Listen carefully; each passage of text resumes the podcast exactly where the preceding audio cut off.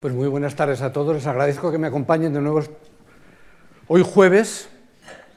Sé que muchos de ustedes estuvieron aquí también el pasado martes, pero pese a ello haré un pequeño resumen de lo que comentamos para introducir uh, la conferencia de hoy. Como saben, es la segunda de una serie de cuatro. En la primera nos ocupamos de la Viena de la Belle Époque. En la de hoy hablaremos del París de entreguerras. El próximo martes hablaremos del Nueva York de la Primera Guerra Fría y por último, el jueves, cerrando el ciclo, de Los Ángeles y California después de 1968. Los que, eh, aquellos de ustedes que estuvieron aquí ayer recordarán que hablamos de la Viena de la Belle Époque, dividiéndola en tres, eh, sustancialmente en tres partes.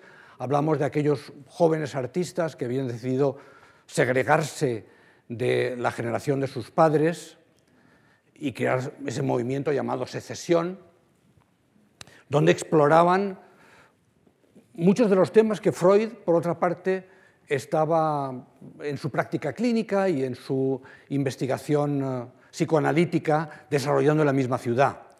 Y, una muestra de, ellos es el, el, cuadro de Klimt que nos preside, esa búsqueda de la verdad desnuda, de la, de la Nuda Veritas también alcanzó a los arquitectos que procuraron despojar su arquitectura de adornos, de, ornamento, ¿no? y verdaderamente dejarla en, su aspecto público, em, buscar esa, belleza también desnuda.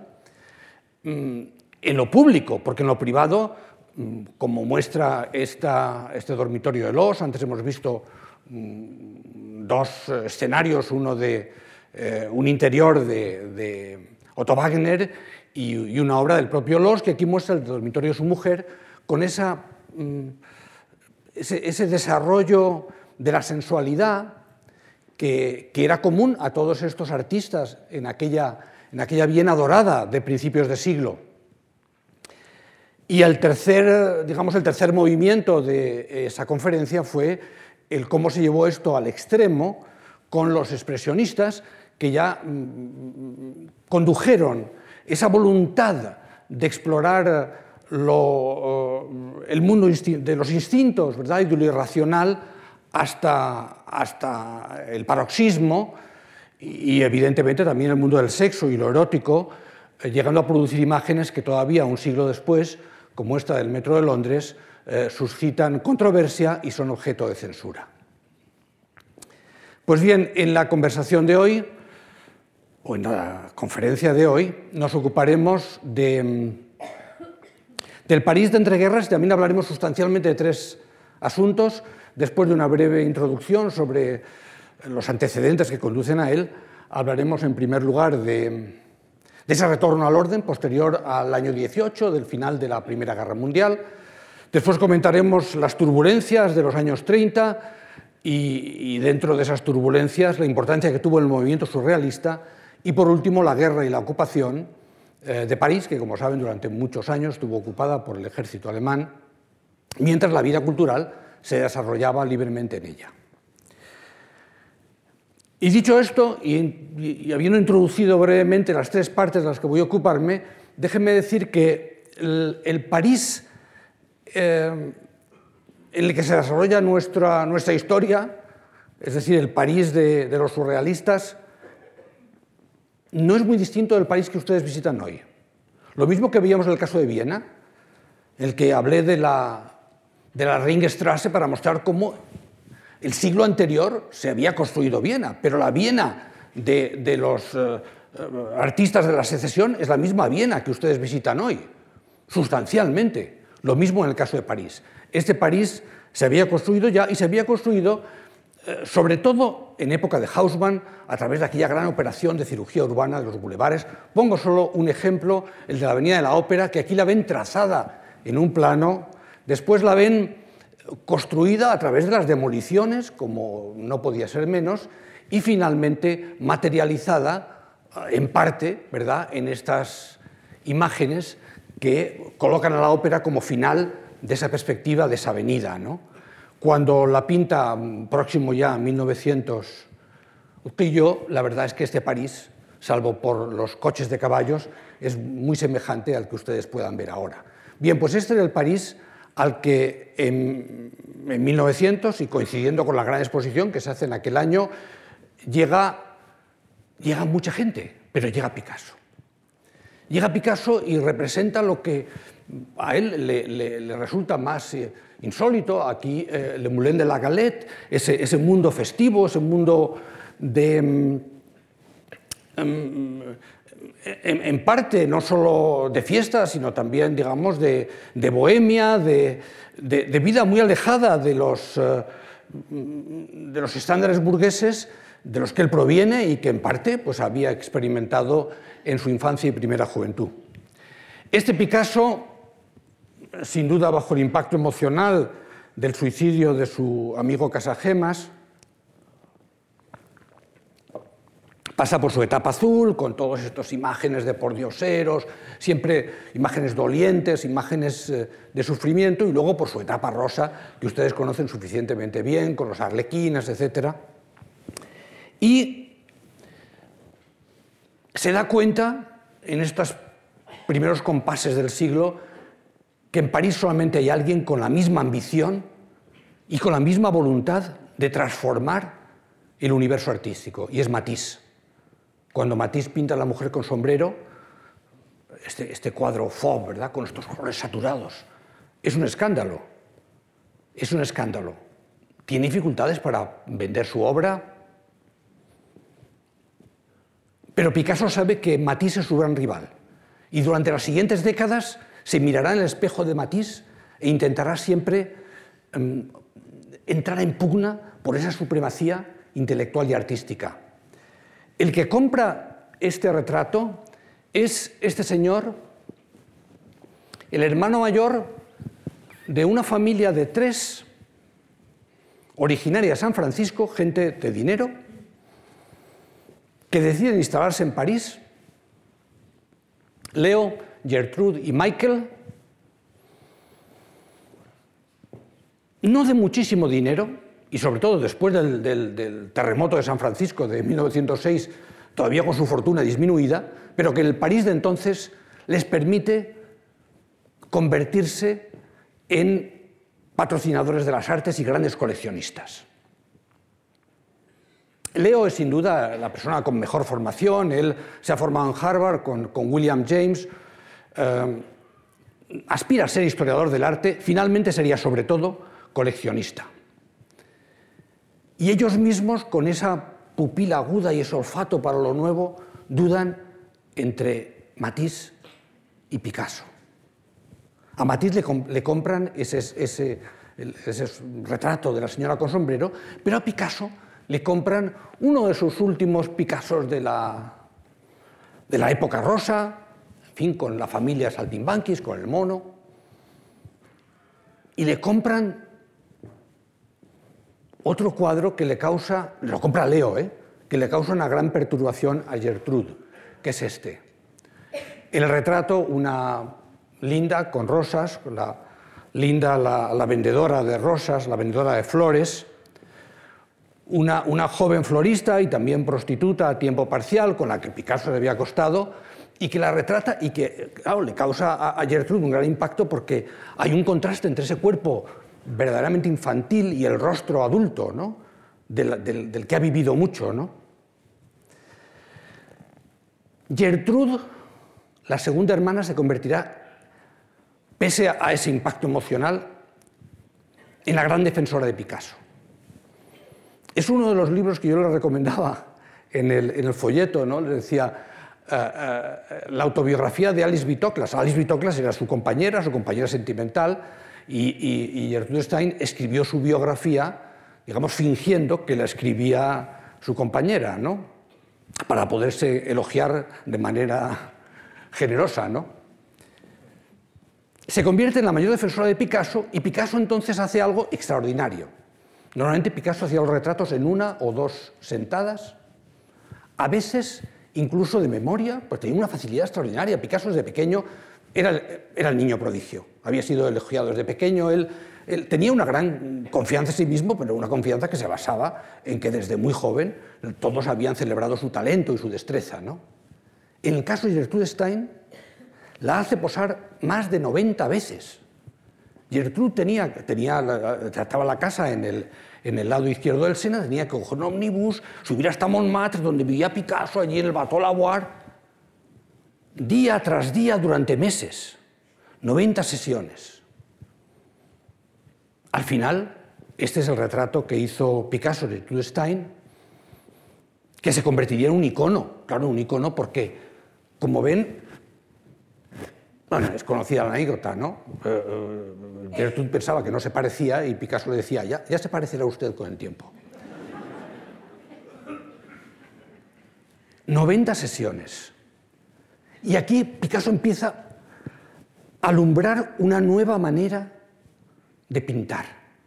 Y sobre todo establece una relación muy estrecha con el mundo de los Stein. Va con frecuencia a, a las sesiones de los sábados, donde asisten en fin, muchos otros pintores, eh, también literatos. E, es, un foco de cultura y de conocimiento en el, París de entonces. Uno de los que asiste, claro, es Matisse. De hecho, son los, los Stein, Gertrude y Leo los que presentan a Matisse a, Picasso y le hacen ir a Matisse a visitar a Picasso allá a su estudio en el Bateau Lavoir. Es complicado saber en qué medida había una afinidad entre ellos o no, pero no cabe duda que para Picasso esta amistad fue enormemente valiosa.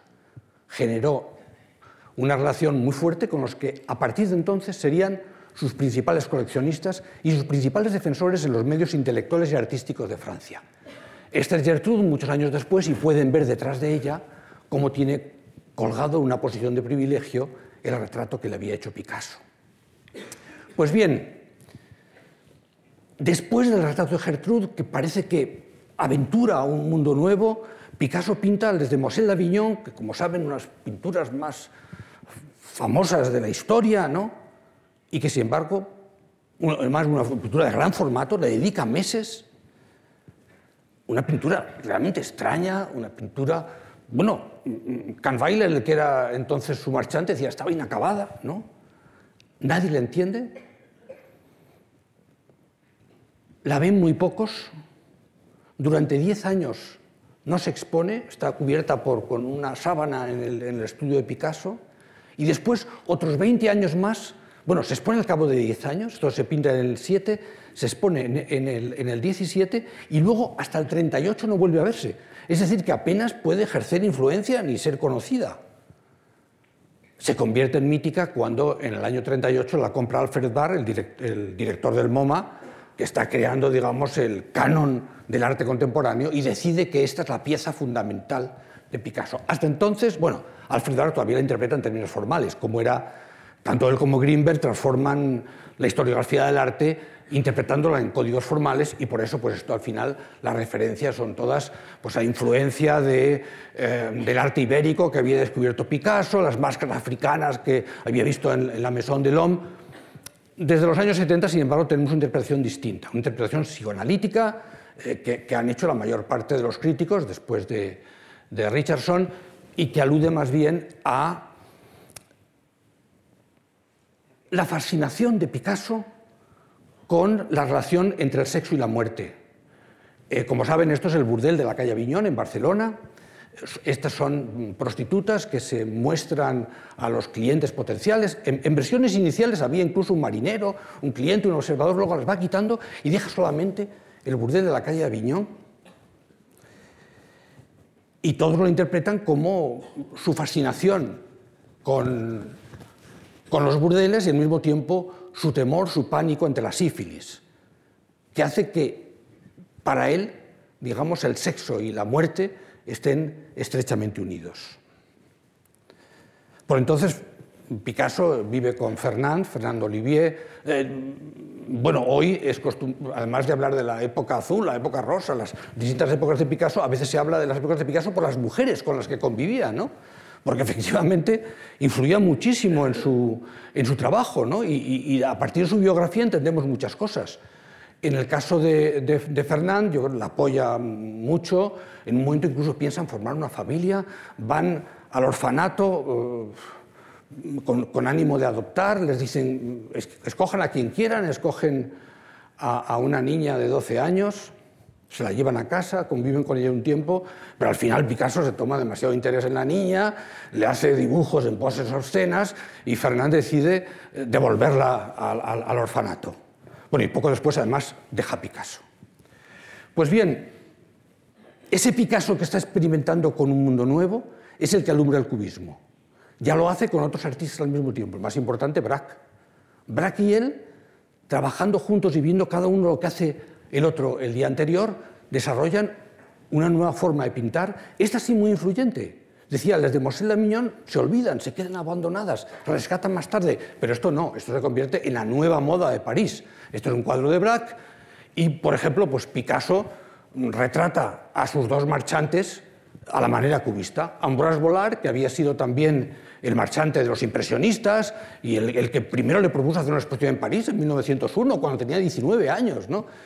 y después eh, Kahnweiler, el, que se convirtió en el marchante de los, de los cubistas y escribió sobre ellos. Kahnweiler, en fin, muy desafortunado porque eh, como alemán que era, eh, cuando surgió la guerra entre Francia y Alemania tuvo que abandonar el país y luego además como judío tampoco estaba bien en Alemania, así que, en fin, tuvo una biografía pues azarosa, ¿no? Eh, Picasso continúa su desarrollo, después del cubismo analítico y el cubismo sintético, el bodegón de silla de rejilla, pero en esto no me extenderé. Lo esencial es que tiene dos amigos íntimos, dos poetas que por un lado familiarizan con el mundo literario, son Max Jacob y Apollinaire, Guillaume Apollinaire, y por otro se convierten en sus principales críticos, defensores, eh, mm, escriben sobre el cubismo, defienden el cubismo. Son a partir de entonces los dos pilares intelectuales del mundo de Picasso. Pero de repente en este mundo un poco bohemio en el que vivía Picasso, el Bateau Lavoir, con, con otros artistas viviendo de una manera pues, muy precaria, aparece algo inesperado, los ballets rusos. Los ballets rusos es una iniciativa, como saben de sobra, de Aguilev, que desde 1909 hasta su muerte en el año 36 convocan a lo mejor del mundo intelectual y artístico de su época, a los mejores escritores, a los mejores músicos, a los mejores pintores. Este es, una cosa del año 23, una cosa posterior. Bueno, por cierto, reproduce un diseño de Picasso para uno de los ballets, ¿no? Pero mm, lo importante es que ya en el, primer ballet en el que le pide Diaghilev colaborar a Picasso para hacer la escenografía, que se llama Parada, en ese ballet, este Diaghilev, al que les presento con un retrato eh, convencional, Picasso conoce a esta mujer Olga Joklova, una bailarina del ballet. Y Diaghilev le advierte, porque sabe que Picasso tiene una vida muy disipada. Le dice, ojo Picasso, es una rusa. Y con una rusa uno se casa. Y efectivamente, por primera vez, Pablo Picasso se casa con Olga Koklova y cambia su vida y cambia su forma de pintar. Claro, a través de la relación con los ballets rusos y, los nuevos, y el coleccionismo que Kahnweiler ya vende sus cuadros cubistas, eh, tiene una situación más desahogada. Pero para muchos, Olga es la mala de la película. Le acusan de que ha burguesado a Picasso, ahora Picasso pues va a restaurantes caros, se viste bien, ¿sabes? Ha cambiado de vida. Y además pinta así, es decir, el Picasso que había hecho esos retratos eh, cubistas de sus marchantes, ahora pinta a Olga con una mantilla. Eh, ¿Qué ha, ocurrido? No es solo Olga. Ahora mismo hay una exposición en el Museo Picasso de Málaga que defiende su legado frente a, fin, a, los múltiples eh, censuras de que ha sido objeto ya en vida de Picasso por todos sus amigos que no la soportaban ¿no? y que pensaban que la había alejado de ellos y situado en otro mundo, en otro gran mundo, ¿verdad? De, gente eh, adinerada y, de otra naturaleza. ¿no? Y decía, no solo Olga, es también el clima ha cambiado después del, del año 18, o sea, la gran convulsión de la Gran Guerra. Muchos han pensado que todo este asunto de las vanguardias, eh, las fracturas, el, caos, las convulsiones, ya está bien. Reclaman un retorno al orden, una vuelta. Y efectivamente Picasso empieza a pintar dentro de ese retorno al orden. Con Olga efectivamente se casa, los ven aquí ya fotografiados, Picasso ya bien trajeado, detrás de un cartel que entre otras cosas anuncia parada, aquí. Es decir, el, ballet eh, cuya escenografía eh, había diseñado Picasso. Digo, se casan y los eh, testigos son Cocteau, Max Yakov y, por último, Apollinaire. Apoliner, que vemos aquí vestido de uniforme, porque fue voluntario en la Primera Guerra, regresó, en fin, herido de ella eh, en el año 16. Tenía una, En fin, no vamos a extendernos sobre Apoliner, pero sí que hay que decir que era el, el crítico más influyente de su generación. Era un hombre extraordinariamente eh, eh, en fin, respetado por todos. Él tenía su propia obra, digamos, de creación, los, caligramas, estas poesías en las cuales la forma de, caligrafiarlas hacía, eh, hacía formas de distinta, en fin, de distinta naturaleza. Tenía también una, una en fin, una, una, historia más secreta como pornógrafo. De hecho, las, las 11.000 vergas de Apollinaire que Picasso había leído en, el manuscrito, eh, se dice que fueron una influencia muy importante para hacer las Demoiselles d'Avignon. ¿no? Pero la relación entre, entre Picasso y Apollinaire es extraordinaria, es, es, de, un afecto y de, y de, una fidelidad. Em, al final, como muchos de nuestros protagonistas de la Viena Dorada, Apollinaire muere de la gripe española en el año 18. Lo entierran en Père Lachaise y Picasso en cada aniversario va a visitar la tumba. Ese Picasso que apenas se preocupa por lo que ocurre alrededor, que vive pendiente de su arte, va en cada aniversario a visitar la tumba de su amigo Apollinaire y al final incluso diseña y construye una especie de monolito ¿no? Eh, para, eh, que, se coloca en, en, la tumba de Perlachés. ¿no? Ese mundo ese mundo de los ballets rusos es el que ven aquí, con Picasso sentado en el suelo, rodeado de sus ayudantes, pintando los telones, o en este caso. Pues con los, eh, los, figurines de, también diseñados por Picasso de ese ballet Parad, que le introducen efectivamente en un mundo nuevo, el mundo de Olga, el mundo de Diaghilev. Parad, la música era de Eric y como ven, eh, eh, los textos eran de Cocteau, y los decorados y, el, vestuario era de Picasso.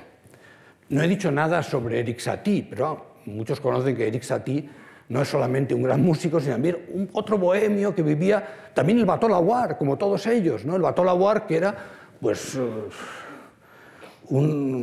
era una antigua fábrica de pianos que habían adaptado en, en, fin, en estudios de artistas y donde estaban, vivían, trabajaban, eh, eh, discutían. Aquí lo pintó precisamente Ramón Casas. ¿eh? A Eric Satie justamente en Montmartre, ¿no? Y en ese Bateau Lavoir, pues uno de los que vivía era Modigliani, claro, que no solamente se autorretrataba, sino que retrató a muchos de los otros artistas que vivían allí, ¿no? a Juan Gris, desde luego, también a Poliner, ¿no? Y a Cocteau. Cocteau, que aparecerá en nuestro relato varias veces y por distintos motivos. Ese mundo bohemio es el que también recibe a un joven suizo, se llama Jean viene de la Chaux de Fonds, de la Suiza francesa, y quiere llegar a ser alguien importante en el mundo. Para eso hay que irse a París. Viene a París, vive, como ven, pues también de una forma modesta, y conoce a alguien que va a ser para él importantísimo, que es Ozenfang. Es el hermano mayor de, de, su hermano mm, músico, y este es el Janegué, que nosotros conocemos por el nombre que se dio después, pero que no quiero todavía introducir. Ozenfang, junto con Apollinaire y, junto con Max Jacob, ha puesto en marcha revistas, está en ese mundo parisino muy integrado en, las élites intelectuales y decide que junto con Janegué pueden crear un movimiento propio. Él escribe y pinta, lo mismo que Janegué, que escribe y pinta.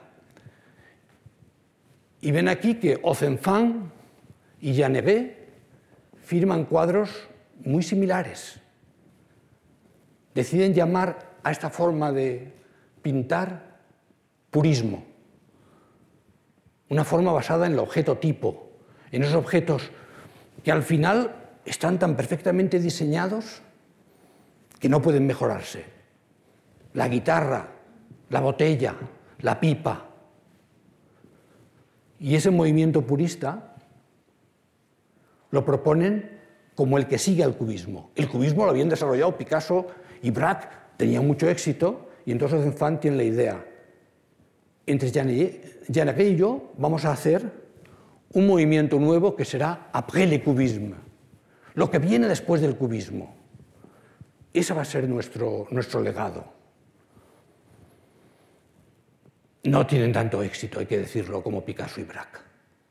Se esfuerzan, difunden su obra, escriben, pero tienen menos éxito. Mientras tanto, Picasso sigue a lo suyo, con los ballets, en este caso el sombrero de tres picos, de Falla, que estrena primero en Londres y luego en París. Y también dibuja Falla, claro. O después, otro ballet, Pulcinella, Pulcinella, donde también diseña la escenografía en este caso para Stravinsky. Stravinsky, Falla, Eric Satie, Diaghilev trabajaba con los mejores, pero de todos ellos, con quien trabajó más veces fue con Stravinsky. Ahora se nos olvida, pero la consagración de la primavera la estrenó Diaghilev en el año 13 como un ballet. Hoy estamos acostumbrados a verla como una música orquestal, pero era un ballet también.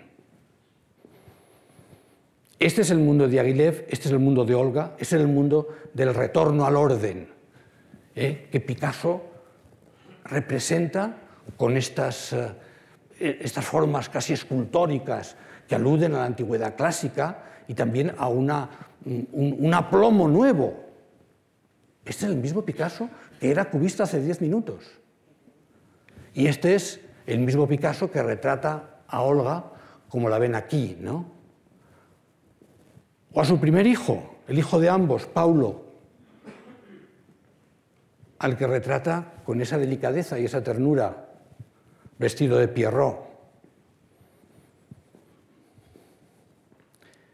De esto hablamos cuando hablamos del rappel à l'ordre, que Jean Cocteau publica en artículos sucesivos desde los años 20 y que finalmente compila en el año 26 en un libro. La vuelta al orden.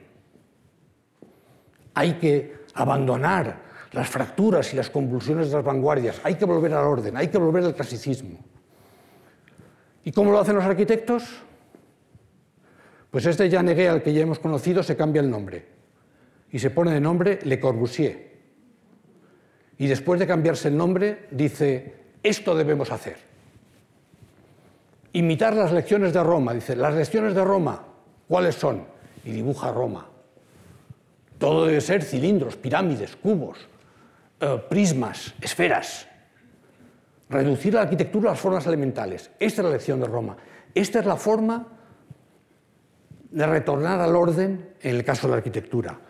Claro, con, uh, con Ozenfant crea un, una revista nueva, Esprit Nouveau, donde compara los coches con los templos griegos y dice, hay tanta belleza en un coche como en un templo griego, esto tiene algo de perfume futurista, pero en su caso es interesante que todavía, cuando aquí escriben, firman Le Corbusier Saunier. Saunier es el segundo apellido de Zenfant. Y muchos de los artículos en la revista L'Esprit Nouveau están firmados por ambos, por Le Corbusier y con Ozenfant bajo su segundo apellido Saunier. Pero en el año 23 Le Corbusier reúne todos los artículos y los publica con su nombre. Claro, a Ozenfant no le gustó nada y su amistad acabó allí, porque los artículos que habían escrito juntos aparecen bajo el nombre de Corbusier en Version Architecture, en el año 23, seguramente el libro más influyente de la arquitectura de este siglo, y donde desarrolla este, eh, digamos, estos, estas ideas, la lección de Roma, la que hablábamos, ¿sabes? los trazados reguladores, ¿sabes? y arquitectura o revolución, que continúa. Se puede evitar la revolución, proponiendo la arquitectura como una especie de remedio de esas corrientes revolucionarias que entonces ya comenzaban a advertirse en ese mundo todavía feliz de los años 20. Tienen el apoyo, claro, pintores y, arquitectos de los medios de comunicación. La arquitectura vivante es muy importante. La lleva eh, Albert Monasset, es desde luego el, el, el, editor, pero Jan Badovici, el arquitecto Badovici, es el que es el, el alma del, proyecto y el director de todos sus números. ¿no? Lo mismo que ocurre en el caso del arte con los d'Ac, donde es Cervós. Entonces, Badovich y Cervós son también los grandes críticos editores de este momento, eh, que además publican distintamente arquitectura y arte, y ven que con frecuencia, miren, aquí en Cahiers d'Ac el segundo nombre es Le Corbusier. Es decir, publican ambas cosas y generan esta fertilización cruzada entre las disciplinas que hace que mm, ambas avancen a la vez. Le Corbusier tiene grandes ideas en la cabeza. Propone una ciudad de 3 millones de habitantes. La expone. Esta es la ciudad de 3 millones de habitantes. Grandes rascacielos, aviones, verdor, parques y eso sí, un café delante. En la exposición de 1925 lo lleva un paso más allá. Propone para París el Plan Voisin. Plan Voisin porque Voisin era un fabricante de coches eh, al que quería involucrar en fabricar arquitectura como se fabrican los coches. ¿no? Y el Plan Voisin para París, ¿qué es lo que propone? Aquí ven la, la, la isla Cité, pueden reconocer el plano de París y de repente había que demoler París y, generar, y crear estos rascacielos colosales. ¿no? Esto es lo que él propone en el año 25 y no lo propone como una idea utópica. No, es que él cree que puede ser así, que lo puede llevar a... Esto es el dibujo, el dibujo con el cual, bueno, viene al fondo Le Sacré-Cœur y ahí, digamos, la Tour Eiffel. Y, y este es el, el París que Le Corbusier sueña y propone. Claro, no es bien recibido. Y entonces él lo explica con esta especie de cómic un poco cinematográfico, ¿no? Cuenta la evolución de París desde el medievo, el Rey Sol, la etapa barroca, después la construcción de la Tour Eiffel, dice, esto es París, París con la Tour Eiffel sigue siendo París, ¿no? Y luego dice, eso es todavía París, dice, pero el academicismo dice, no. Él dice, mis ideas no son tan distintas de las de la Tour Eiffel.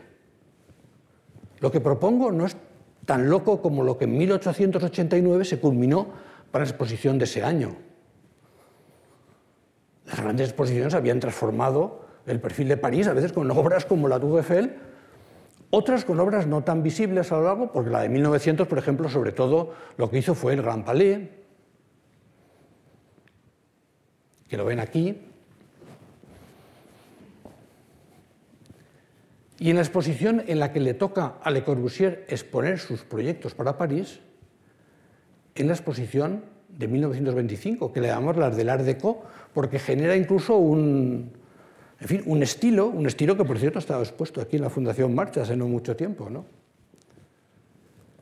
Pero esta es una exposición más modesta, como ven. Frente a las grandes exposiciones del 89 y del 1900, la del 25 es una exposición de pequeños pabellones.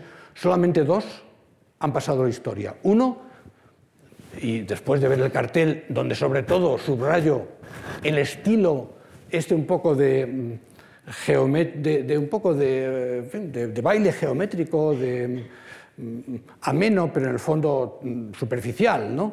del Art Deco, quería subrayar los dos pabellones que sí que han pasado a la historia de la arquitectura y de la cultura. Uno es el ruso de Melnikov,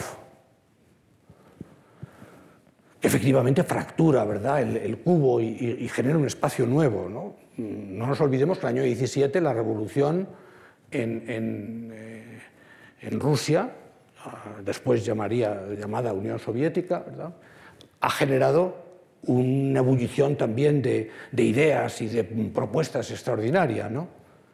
Este es uno de los pabellones que queda, el otro que queda es justamente el del Esprit Nouveau, el pabellón que construyen Le Corbusier, Jeannet y compañía. Y lo hacen con unos interiores, como pueden ver, que quieren expresar esa modernidad tensa, limpia, que defienden. Y cuelgan también obras de sus pintores favoritos, entre ellos Leyé, que pueden ver aquí, y que sería parte muy significativa del, grupo de, Le Corbusier y, también de Ozenfant durante mucho tiempo. Pero Picasso sigue basándose en su amistad con la ya más eh, más evidentemente madura, Gertrude Stein. La tiene aquí con Gertrude Stein. Esta es Alice Vitoclas, la pareja de Gertrude y la eh, autora eh, en fin, literaria de su biografía. Y detrás Picasso con su hijo. El hijo que ha retratado como Pierro, Paul, ya crecido. Ese es el Picasso aburguesado que sus amigos rechazan. Sin embargo, el mundo de Gertrude Stein en un momento dado se divide. les decía que dudaba entre Matisse por un lado y por otro por Picasso. Al final se decantan. Michael y su mujer Sara se dedican solo a Matisse, se deshacen de los Picassos y Gertrude y Leo se concentran en Picasso. A partir de entonces son los grandes coleccionistas de Picasso. Y no solamente eso, sino que además inducen a, todo su círculo de amigos a mm, comprar Picassos e incluso a encargar viviendas modernas a los que pueden ser sus equivalentes. A veces decimos que Le Corbusier es el Picasso de la arquitectura. Bueno, Gertrude Stein llegó a pensarlo y de hecho, pues muchos de los clientes de Le Corbusier en esa primera etapa de los años 20 son americanos. Y esos americanos en París que habían ido porque París era el lugar donde había que estar. Y allí van, y entonces eh, la Maison Cook, ¿sabes?, de un periodista aficionado al arte norteamericano, eh, que, que, al final se construye como este eh, cubo blanco que ven aquí, la, la, la, Villa Stein, que construyen para el hermano pequeño de los tres que veíamos antes, ¿no? y su mujer Sara, ¿no? los coleccionistas de Matisse, pero también les hace la, casa Le Corbusier, y por cierto, coloca su voisin, su coche, delante para que el fotógrafo establezca esa relación visual. Dice, mis, mis casas son tan modernas como mis vehículos. ¿no? O también el matrimonio Church, de nuevo otros americanos, ¿no? y también de nuevo con Voisin en primer término, donde tiene además el éxito de conseguir que ponga sus muebles. Con Michael Stein lo había intentado, pero claro, Michael Stein tiene unos muebles de época fantásticos y no, no, no quería usar muebles contemporáneos. Pero los Church se dejaban hacer todo y les coloca todos los muebles que él había diseñado junto con Charlotte Perriand. De manera que no solamente el edificio, sino el, propio mobiliario se convierte en un icono de la modernidad de 1927. Hablaba de americanos, los tres clientes de Le Corbusier, tres americanos en París, ¿no? Pero es que en París está Shakespeare Co. Shakespeare Company, la librería, que es el lugar de encuentro de todos los americanos. El Ulises, James Joyce, que aparece aquí junto con Sylvia Beach, la, propietaria, se empieza a publicar por, eh, en fin, por entregas en una revista americana, hasta que lo secuestran, lo censuran. ¿Dónde se publica el Ulises? En 1922, en París. Shakespeare Co. Y en Shakespeare Co. pues está Ezra Pound y, y, también, claro, Hemingway, fotografiado delante y con las heridas, en fin, que hablan de su, en fin, de su paso por los safaris y las guerras, ¿no? Este mundo del París era una fiesta, como tituló Hemingway sus memorias, lo refleja bien esta foto del grupo delante del Jockey Club. Está Man Ray con la cámara de fotos, ¿no? Siempre presente, ¿no? Mina Loy, una poetisa admirada por muchos, admirada por T.S. Eliot, admirada por Ezra Pound, por cierto, que está aquí también detrás, ¿no? Y está Tristan Zara, bueno, tantos y tantos. Este es el mundo de ese París de los años 20 que efectivamente era una fiesta. Y aquí eh, Scott Fitzgerald junto a la que tenía que ser el centro de cualquier fiesta, Josephine Baker. Una extraordinaria bailarina americana que luego se nacionaliza francesa, de hecho muere en París, ¿no? pero que era, como ven, el centro de cualquier fiesta parisina.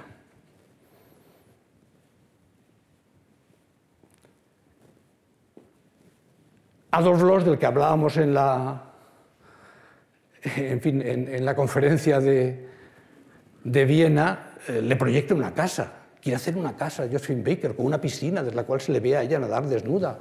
Eh, eh, le Corbusier también se enamora de Josephine Baker, la dibuja, la dibuja, digamos, tal como ella aparece en, en, los teatros, en el Folie Bergère y en otros, ¿no?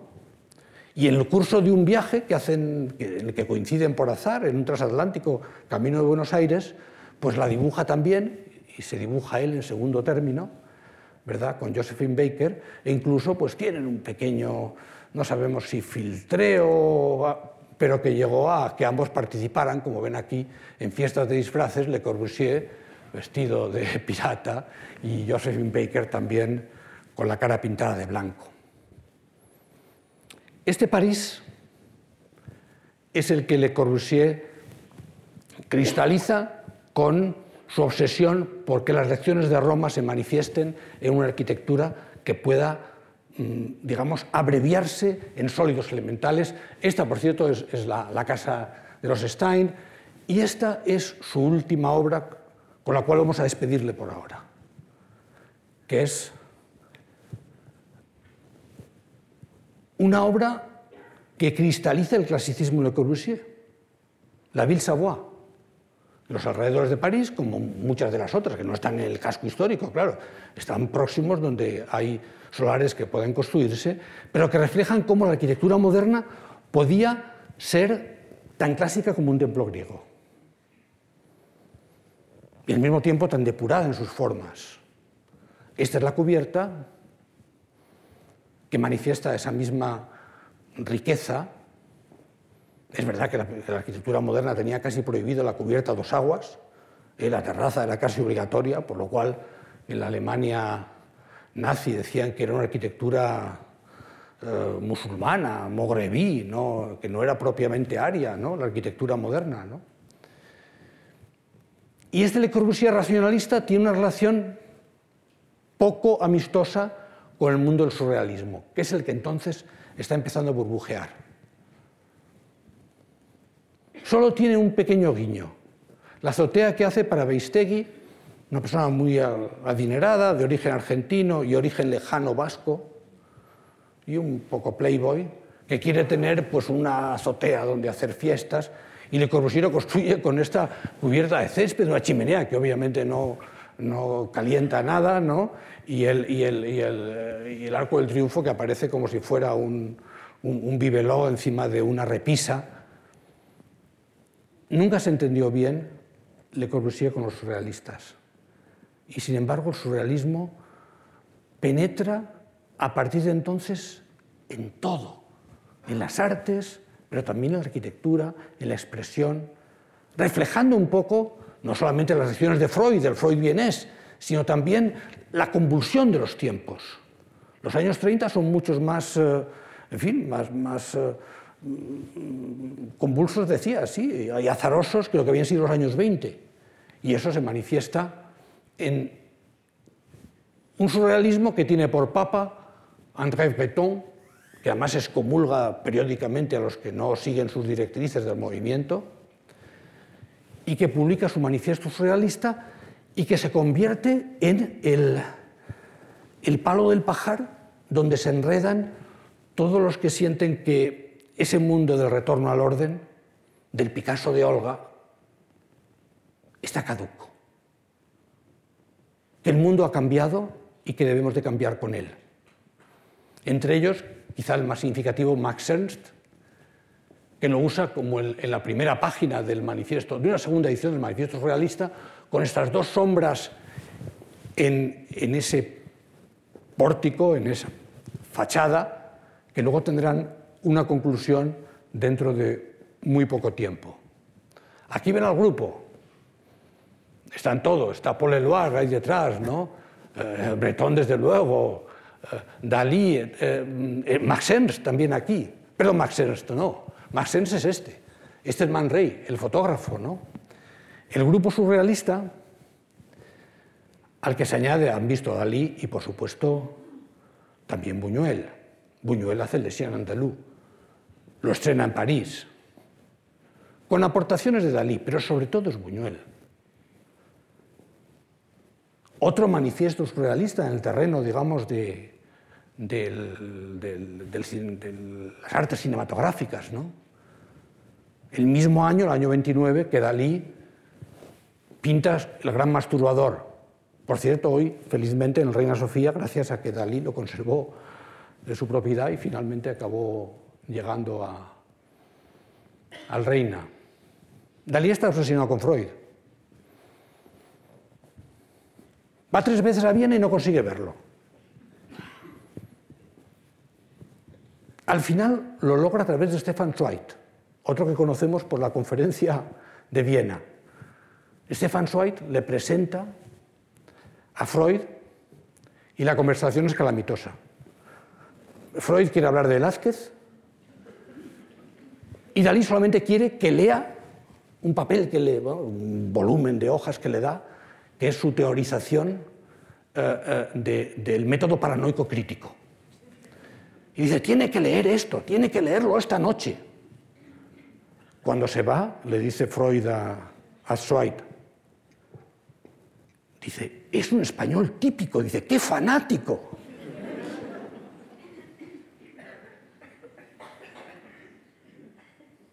Pero Dalí dice, he descubierto el secreto de Freud, y es que su cabeza tiene forma de caracol. Y dibuja todas estas formas de la cabeza de Freud como caracol y dice, y hay que extraerla con un alambre.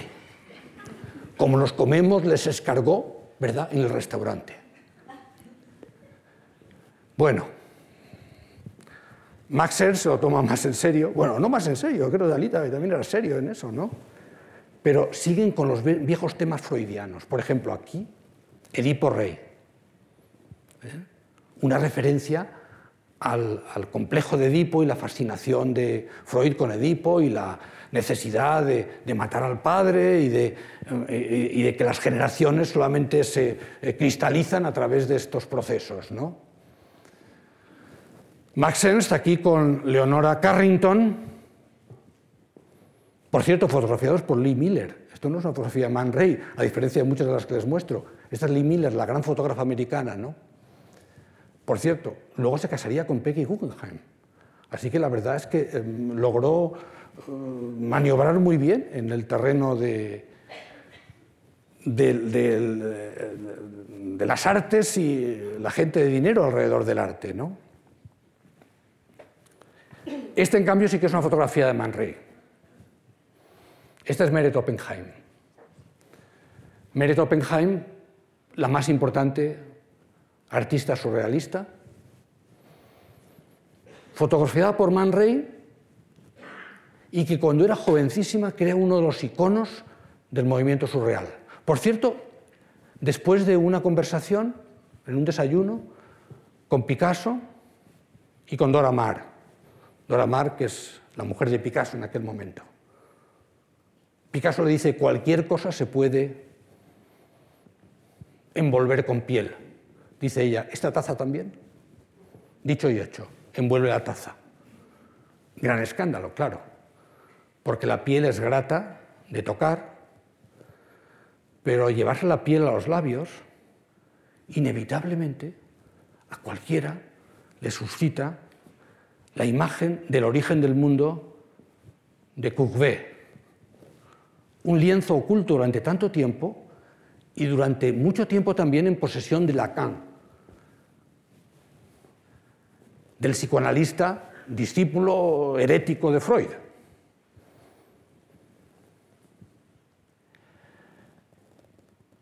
Cuando Breton decide abrir una galería, ¿qué nombre le pone? Gradiva. Gradiva, que era el relieve que tenía Freud en su despacho, extraído de la, vamos, una copia, ¿verdad?, de, un hallazgo de Pompeya, ¿no? La mujer que camina, que tiene tanto, que, tiene una presencia, los temas Edipo y Gradiva continuamente surgen en el mundo de los surrealistas. Duchamp diseña la puerta y la diseña, como ven, con dos sombras, como antes Max había dibujado en aquella puerta.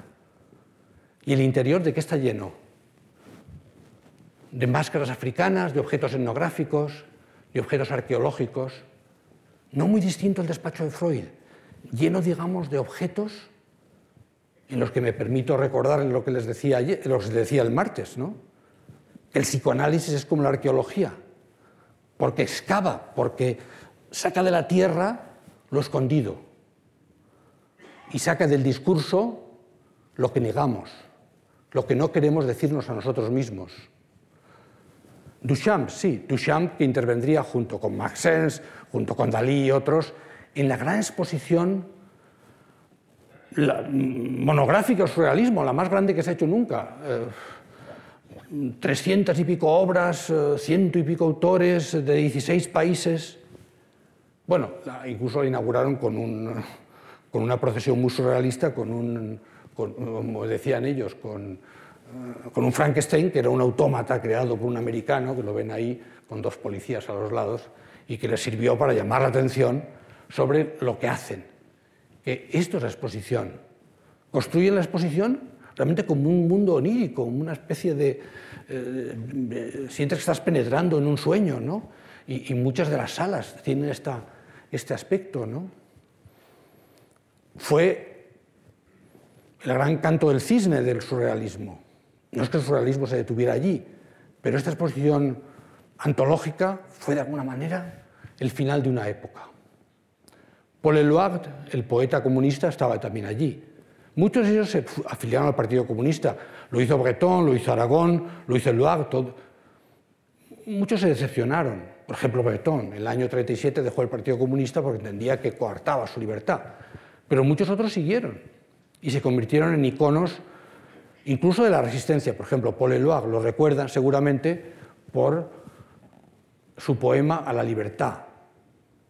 Su poema a la libertad, que fue un icono de la resistencia, tan importante, lo hizo en el año 42, que las tropas americanas, que los aviones americanos dejaban caer sobre las tropas alemanas octavillas con el poema. O sea, un poema que fue un arma de propaganda y un arma de guerra, aquí por cierto ilustrado por Leyer, también aquel momento afiliado al Partido Comunista. Y muchos surrealistas también intervinieron ¿verdad? en las causas políticas, por ejemplo Miró, ¿no? con el famoso sello Edel Espagne, ¿no? que se hizo el año 37, coincidiendo con la gran exposición de París. La gran exposición que recordamos nosotros por el pabellón español y por el Guernica, pero que para el mundo supuso sobre todo la presentación de el pabellón alemán con el águila enfrentado al pabellón soviético con la pareja campesina que llevan la hoz y el martillo, campesina y obrera. En España había comenzado la guerra civil. Faltaban dos para el comienzo de la guerra mundial, pero la guerra mundial está aquí ya presente. El enfrentamiento entre Alemania y Rusia, que sería el gran enfrentamiento de esa guerra. España sí creó su pabellón, bien conocido de todos, ¿verdad? Con don Alberto, el pueblo español tiene un camino conduce una estrella, y claro, el Guernica de Picasso, el Guernica, un gran mural aquí en el pabellón que estaba, en fin, protegido por, por, eh, en un porche, realmente casi al aire libre, ¿no? Y que Picasso eh, construye, bueno, justo delante de la fuente de mercurio de Calder, fuente de mercurio para recordar que las tropas eh, de Franco iban a tomar Almadén, el mercurio era, un, era estratégico en la industria bélica, todo tenía un significado vinculado con el deseo de llamar la atención a las potencias para que apoyaran a la República en un conflicto que la República iba ya perdiendo y que acabaría, eh, como es bien sabido, eh, fracasando. El, eh, Picasso tuvo que alquilar un estudio más grande en la rue des Grands Augustins para pintar ese, cuadro tan enorme. ¿no? Y Dora Maar fue rigurosamente fotografiando cada etapa, con lo cual tenemos fotografiado cada uno de los pasos que se dio hasta llegar al Guernica definitivo. Esos intelectuales como Dos Pasos o como Hemingway, que estaban en el París en una fiesta, vinieron a España, porque todas también España no es que fuera una fiesta, pero era el lugar en que había que estar, era donde eh, se estaban prefigurando el, el mundo del futuro y los conflictos que pronto, digamos, devastarían Europa. El propio Le Corbusier también quiso conmemorar la caída de Barcelona con este lienzo que tiene ese título. Un año antes había dicho cañones o municiones, reclamando que se construyeran viviendas sociales en lugar de armamento. Sin gran éxito, claro.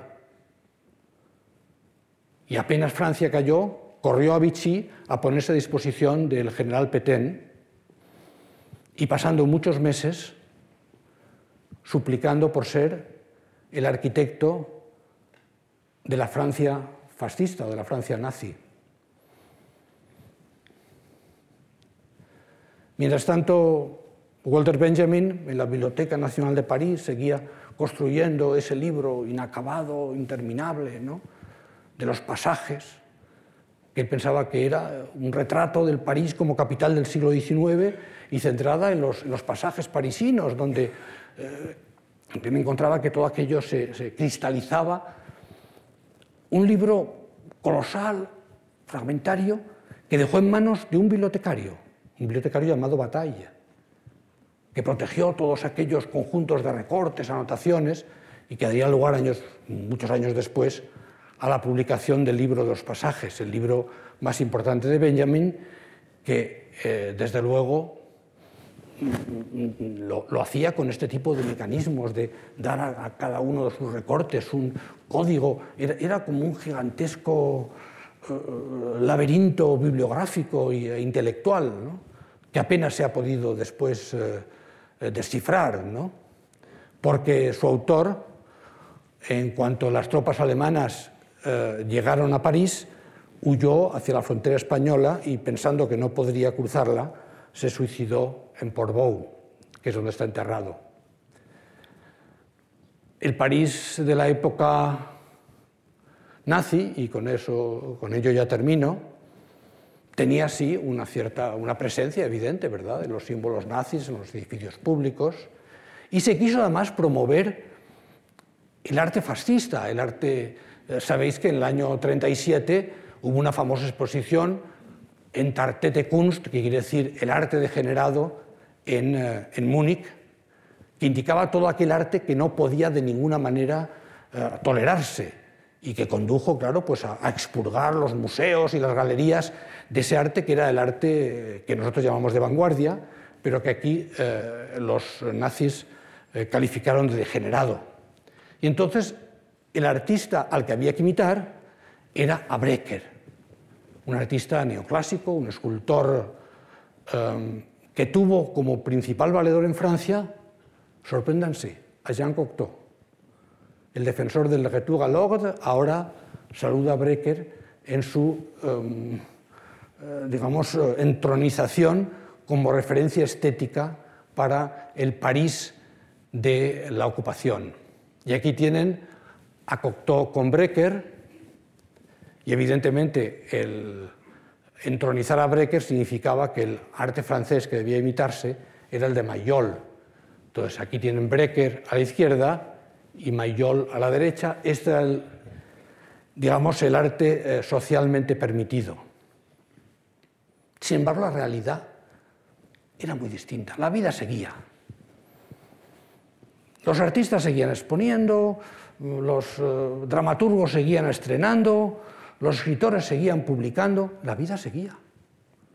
Picasso vuelve a, Les Grands Augustins en esta fotografía maravillosa de Versailles, y aquí lo tienen también en ese estudio con esa gigantesca chimenea, vamos, lo estufa, ¿no? En ese, estudio que había, como digo, alquilado para hacerle Guernica, e incluso escribe varias obras, varias obras de teatro, entre ellas una obra surrealista, El deseo cogido por la cola, que estrena en casa de unos amigos en el año 44. Y estos amigos, como pueden ver, son Sartre, Camus, eh, Simone de Beauvoir, y ahí tienen, aquí está Lacan en ese extremo, y en ese extremo el fotógrafo Brassai, nada menos. Amigos que seguían publicando y escribiendo bajo la ocupación alemana. L'étranger de Camus se publica en el año 41, Les Mouches, que es una de teatro de Sartre, se estrena en el 43. Eh, el segundo sexo de Simone de Beauvoir, no, esto no es cierto. Es un libro muy grueso, mil páginas, aparece ya unos años después. Pero todos ellos alumbran ese nuevo sentimiento y esa nueva percepción que hemos llamado existencialismo en este momento de profundo desaliento. Francia perdió la guerra desde el principio, París está ocupado, y todos ellos a veces dicen, Lemus, teatro resistencia. Bueno, de aquella manera, ¿sabes? Tomar a Electra. No. En el fondo es continuar con sus labores artísticas, literarias, aceptando la realidad de la ocupación. Esto, sin embargo, claro, cambiaría en el año 44, primero con Normandía y finalmente con la entrada de las tropas americanas en París y eh, que pone al general de Gaulle, eh, sustituyendo al, al general Petain, al frente de los destinos de la nación.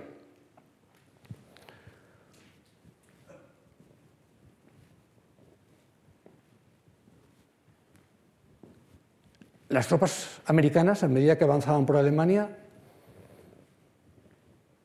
iban hallando campos de exterminio y sus fotógrafos los documentaban. Los documentaban y las fotografías aparecían en la prensa. Todos estamos familiarizados con el de Auschwitz, pero se publican centenares de fotografías de cuerpos acumulados, de, lo, que era ese, ese gigantesco genocidio que fue el holocausto. Y en parte motivado por esa percepción de las fotografías en prensa y en parte por una película española que mostraba a una familia salvajemente asesinada mientras desayunaban, Picasso produce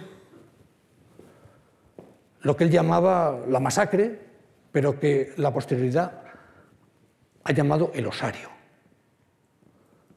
El osario en el año 45 Bueno, lo dona al Partido Comunista para ayudar a una fundación al servicio de los resistentes, etc. Y el propio Picasso se afilia al Partido Comunista.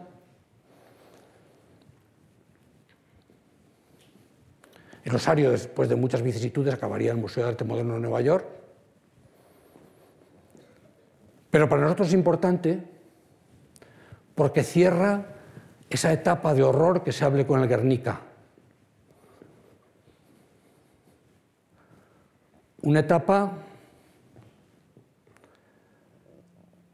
en la que el conflicto entre las naciones devastó el continente. Por segunda vez. Por segunda vez. En 1938, Manuel Azaña, en su discurso de Barcelona, reclamaba paz, piedad y perdón, pensando que debíamos de aprender de la musa, lo que él llamaba la musa del escarmiento, que debíamos aprender lecciones del pasado.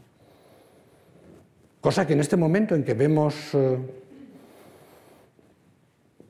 la discordia civil y los populismos identitarios de nuevo surgiendo entre nosotros, conviene recordar. Y quizás solo cabe desear que esa musa, el escarmiento, pero también de la reconciliación y de la concordia, inspira a los europeos de hoy. Buenas noches y muchas gracias por su atención y por su paciencia.